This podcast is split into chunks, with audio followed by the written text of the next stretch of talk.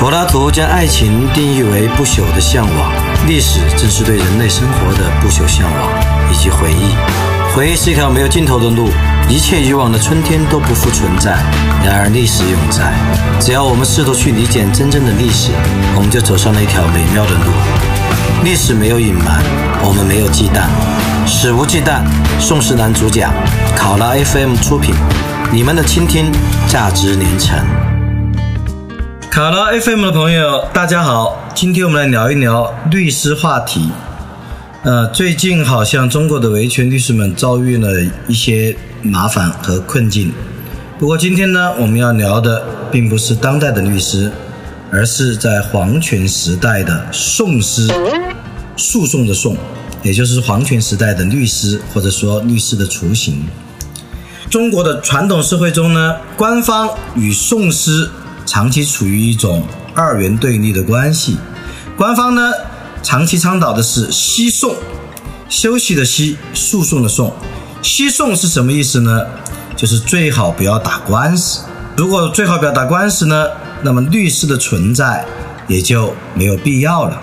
那么早在春秋，息讼的观念就已经有了。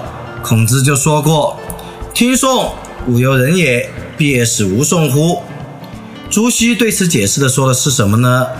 孔子圣人，他不以诉讼、庭辩这些为能事，而呢以没有诉讼为贵。那么要想无讼呢，无非是靠道德教化。在儒家的泛道德主义的指引下，遂催生了息讼观念。有意思的是，不只是儒家，注重典律的法家。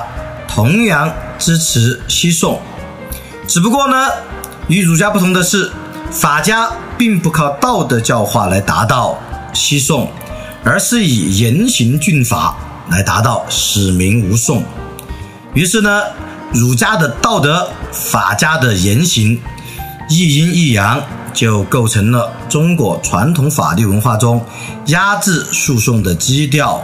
所谓安民之道。首先，西宋最早被西宋观念打击的律师，或者说法学家，可能要上溯到春秋末期的邓析。这个邓析呢，长期在民间传授法律知识与辩论之道，而且呢，经常代替百姓来行诉讼的事情，结果呢，被官方杀害了。邓析的案子可以说包含了此后数千年。律师行业的全部要素，诗人呢要表达法意或者伸张法意，与官方权力呢形成对峙。与此同时呢，法学家们或者律师们还收徒弟研习辩论，培养法学人才，代理诉讼收费，形成业务市场，让老百姓知道自己的权利。那么呢，民间呢为了争取自己的权利，那么就会诉诸于法律，诉诸于。庭讼，那么这些人呢，每每被王权打压，轻则挨板子，或者进一步流放，重则呢杀身成殉。到了清代，西宋观念逐步的条文化了，首要的手段呢就是打击宋师，比如说制定了教唆持讼的律例。康熙、雍正。都有相关的例文。到乾隆和嘉庆的时候，管制更加的嗯猛烈。乾隆二十九年，根据江苏按察使钱熙的奏本，修订了八条例文，规定教唆持讼者与犯人同罪，也就是说，律师可能与他辩护的人同罪。地方官必须严查律师，若有失察，那么地方官可能会降级。甚至呢，罚他的俸禄，也就是罚他的工资。与此同时呢，清廷官方还禁止民间获得法律知识。像乾隆时期就有规定，普通百姓不得藏大清律例，而且呢，还严厉追查禁毁所谓宋诗秘本。大清律例相当于当时的成文法，而宋氏秘本呢，相当于现在的律师的相关职业知识的手册。官方禁止百姓藏大清律例，而且追查禁毁宋氏秘本，主要是为了让民间无法获得法律知识，这是一种釜底抽薪的愚民政策。同样呢，是为了西宋停止诉讼，停止诉讼，一切的事物的总裁控制都归于官方之手。在西宋的政策之下，清代宋诗的地位相当尴尬。首先呢，清代的宋诗虽然事实上操了律师的这个工作，但是呢，他的职业身份从未获得官方承认。宋诗的活动呢，也多半是非公开的。像清拜内钞中就记录了一个有趣的故事：有一位宋师晚上回家，身上呢携带了律师的诉讼状。结果呢，撞上了当地的官员，然后盘问之下，就要强行要索看他所携带的这个起诉书。这个宋氏呢，害怕被惩罚，竟然将起诉书一把吞进肚子，说：“哎呀，这个文章不好，不要误了大人的眼。”那么清代的宋氏的地位，那么由这个故事呢，可见一斑。那么在官方的这个强盛的权力之下，那么宋诗是处于完全的弱势地位。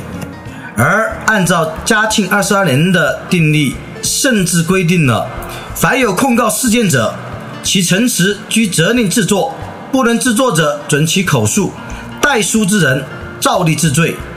如果严格按照这个规定的话，那么所有宋诗的活动空间都被取缔了，因为如果你要去告官，你必须自己。口述宋词，自己口述起诉的理由或者控诉的理由，而如果有人要代替你来写状告的文书，那么都是非法的。如果严格执行嘉庆二十二年的这个定例，那么所有的这个宋诗都是非法的。当然呢，规定并没有严格执行，因为不切实际。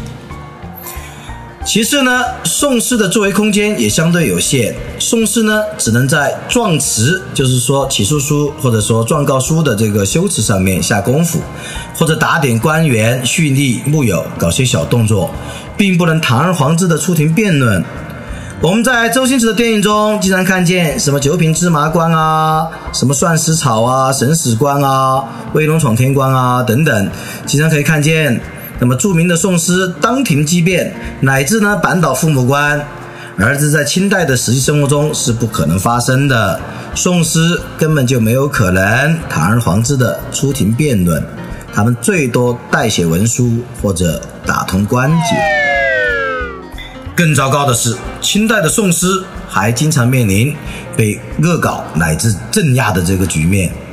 像嘉庆年间就有宋诗被斥资。刺上“宋棍”二字，流放边远地方。而乾嘉时期的著名的幕僚王辉祖，后面当过县令，他也在自己的回忆录中大谈自己如何羞辱宋诗，将后者绑在公堂，大加嘲刺。那么老百姓呢，看见宋诗这么的落魄和这么的无地位，那么当然呢，对他们帮助自己通过法律手段来争取权益的这可能性。那么自然是失望的。不止平日如此，那么宋诗呢是官方眼中钉，即使遇到大事，那么宋诗呢有时候也很难获得优待。像比如嘉庆年间江西按察使甄别恩赦人员，其中呢有二十九条不能原免，也就是说，如果符合这二十九条，那么就不能够赦免，哪怕皇恩浩荡。这二十九条里面，与宋诗直接相关的就有五条。甚至呢，有年过七十岁的老龄的这个宋师，案例当免，也不得宽大，人要发往边缘充军。那么官方呢，对宋师的这个记恨可谓是入木三分的。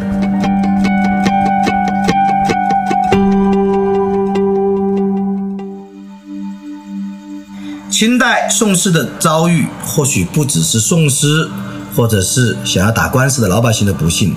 也是整个这个国家的不幸。像美国学者麦考利就发现，十六到十九世纪的欧洲律师，他们打破了社会权力的垄断，确立了中央法院的合法性，从而使近代国家成为可能。但是在清代中国呢，宋师并不具备真正职业律师的身份，而且呢，也并非是与法庭对抗的制度性竞争者。当事人在衙门的诉讼，在政治上不能促成政权的合法化，在制度上也不能提升司法效率，而缺乏协商与契约的政权，缺乏司法独立与公正的政权，那么终于无法构建催生近代民主国家的建立。话说回来。清政府虽然严厉的惩治讼师，但是呢，它并不能达到维稳的目的。那么民间呢，其实打官司的这个风气仍然颇盛。那么在清代呢，像四川、湖北、湖南、江西、福建、广东等地方，老百姓仍然是很喜欢打官司的。学者黄宗智甚至指出，清代乃是健讼社会，健康的健，诉讼的讼，也就是说，老百姓还是喜欢去衙门。控告，在这个清代的后半期，县衙门平均每年要处理一百五十件左右的案件。当时的县一级的新政府可以说是一人政府，县令既是县委书记，又是县长，又是民政局长，又是公安局长，又是检察院院长，又是法院院长，还是财政局局长，等等等等。那么属于一人政府，他一年要处理一百五十件左右的这个案件，那么确实不小的负担。那么中间的胡判乱判。葫芦生这个错判断判糊涂案，呃，刑讯逼供等等，也就由此滋生。既然民间这么喜欢打官司，而且不可能禁止，清廷为什么不能正视，而要仍然采取严厉打击维权律师、严厉控制诉讼的可能性的这种西送政策呢？那么，首先，传统中华帝国的统治者始终坚持道德主义的国家治理模式，这一点呢，我们在今天的节目最开始就已经简述了。像孔子他们以德治国啊，不是以不是依法治国，而是以德治国。而且呢，清政府对于民间的纠纷最关心的并不是权力的保护，而是纠纷的化解。理想的道德社会是和谐共处、互不冲突，因此呢，不应该有纠纷，有了纠纷也不应该使用诉讼的手段。而且呢，兴讼者也就被视为是道德低劣者的行为。而律师或者说律师的雏形讼师，也就被视为是兴风作浪、唯恐天下不乱的呃一小撮别有用心的人。这第一个主要原因。其次呢，帝国官僚也有难言之隐。就清代官僚系统的状况而言，他们一共只有四万多名文官，而且呢，大多数是八股取士，那么本身就不具备专业的行政管理和司法的这个技能技艺。无论从质量还是数量，那么帝国的官僚系统呢，都不能承担民间的这个诉讼，而且呢，司法技术也并非官员升迁或者贬谪的评价指标，就是说你判好了，也不一定就帮助升迁。当然呢，如果你胡判被发现了，你有可能被惩罚。所以，帝国官僚在法律方面多半是满汉无能和消极的，像晚清。一个律学家，也就是法学者，薛允生曾经感慨说：“今日之大小官员，能讲读律令者，有几人哉？”也就是说，到了晚清，那么清朝的这些官僚系统里面的大小官员们，他们真正懂法，又真正能运用法律来裁决者，那么是凤毛麟角的。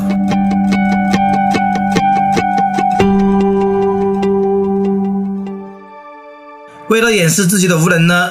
地方官员也有对策，像官员审案的时候，往往喜欢在内衙，而不是在大堂。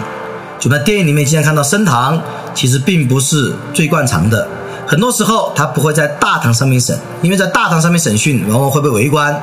所以呢，在内衙，那么他可以收放自如，这有点像我们当代的，哎，不公开审判，嗯，我们自己秘密审判了啊，不允许别人旁听。而且呢，有时候官员甚至连内衙。他都不去，而是将涉案双方带入密室，同时呢，不允许任何人在旁独自密审。那么这就是完全意义上面的这个秘密审判了。但是呢，地方官员的无能终于无法掩盖，地方司法的不力也终于会殃及中央。像嘉庆十二年，督察院左都御史周廷栋就奏称：近来各省人民啊，赴京上控之案之多。清代一个术语叫金控，相当于现在的进京上访。而它最主要的原因呢，就是因为地方官员在处理地方的案件上面不重视、不公平，或者呢旷日持久，这个拖延不决，于是呢激发当地民众频繁的进省城乃至进京城这个上告。所以说，上访其实并不是当代的发明物，在清代就有去首都、去北京上访的这个民间风潮了。进京上访者有时甚至闹出命案，像《刑案会览》一书就记录一个案件。那么说，嘉道年间，安徽泾县的徐吴两姓因为坟山的产权而争讼，最终呢，徐氏进京审诉，在督察院署，就相当于现在最高检或者说最高法面前自刎身死啊，自杀。然后呢，这最终呢，他自杀之后，他的这个状告对手吴姓终于因此获罪。啊，这是非常惨烈的上访手段呢，用的是自杀。像尸体呢，是弱者最绝望的临终呐喊，也成为权力救济最惨烈的羞耻手段。对此呢，刑部以为访民动不动就来京上访，甚至采取过激行为，比如说过激的自杀了，应该予以制约。于是就议请，以后如果来京控告案件，那么在刑部、督察院。步兵统领各部门要治伤残者即行拿货，治伤未死者要分别治罪，有点类似于当代的这个访民，如果自杀自杀未遂，那么要处罚他寻衅滋事等等。其实，在清代也可以找到渊源。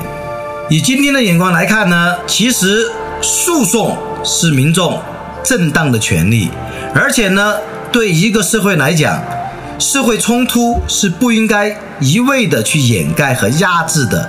所谓这个稳定呢，不是靠暴力的镇压或者金钱的收买就可以完成的。真正要解决民间的矛盾与冲突，我们必须要建立权力救济、权力仲裁的这个机制，而法律救济是其中最重要的渠道。像彼得斯坦等著的一本好书叫《西方社会的法律价值》，这本书中就说，冲突实际上会产生许多令人类生活更具实际意义的东西。没有冲突，社会就会呆滞，甚至灭亡。关键在于社会必须对冲突进行适当的调节，使冲突最后不会以毁掉整个社会的暴力方式而进行。我们必须先有社会秩序，才谈得上社会公平。而社会秩序呢？又要依靠一整套普遍性的法律规则来建立。这套普遍的法律规则建立之后呢，又需要整个这个社会系统的正式的运用其力量加以维持。那不管是立法部门、司法部门，还是在这个具体的案件的这个运行中处于辩护一方的律师，他们都是中间相当重要的力量。我们对其中任何一股力量进行打压和产生腐化，都将腐蚀整个的这个法治。从而呢，导致整个这个社会秩序的不稳。事实上，律师以及广义上面的法律人，那么在一个国家的政治转型过程中间，那么他将发挥相当巨大的作用。比如说，在早先的美国的这个独立革命中，法律人所起的作用是非常巨大的。在五十六名独立宣言签署者中，有超过一半的人曾经是律师或者法官。在当代呢，或者说现代，那么民主转型中，像韩国和台湾地区，法律人群体也同样起到过令人瞩目的这个作用。嗯，这儿顺便推荐一部片子，韩国电影叫《辩护人》，那么是非常值得一看的，啊，非常震撼，有相当多的中国的律师看了这个《辩护人》是泪流满面。我当时看这个《辩护人》的时候，也是深深的这个被打动了。最后呢，我想引用我的朋友张雪忠律师的一段话。他在一篇名为《当今中国法律人的使命》的文章中说道：“以法律为职业的法律人，在一个没有法治的国家，哪怕是在自己生于斯、长于斯的国家，也只是一群良知无法安放的异乡人。为自己的国家实现法治而奋斗，对于法律而言，不但是为同胞赢得自由和尊严。”而且也是为自己追寻心灵的故乡，因为只有在法治国家，法律人才能真正的安身立命，才能保全自己的职业良知和职业尊严。张学忠说：“一个人只要意识到自身使命的伟大与庄严，哪怕是在最艰险、最变幻莫测的情况下，也能保持心灵的坚毅与沉静，因为他深知，无论他个人的命运如何。”他的事迹一定会永存于人类历史的卷册，他的业绩也一定会永驻于人类文明的殿堂。今天我们的讲述就到这里，下周一欢迎继续收听，肆无忌惮，不听不散，我们下期再见。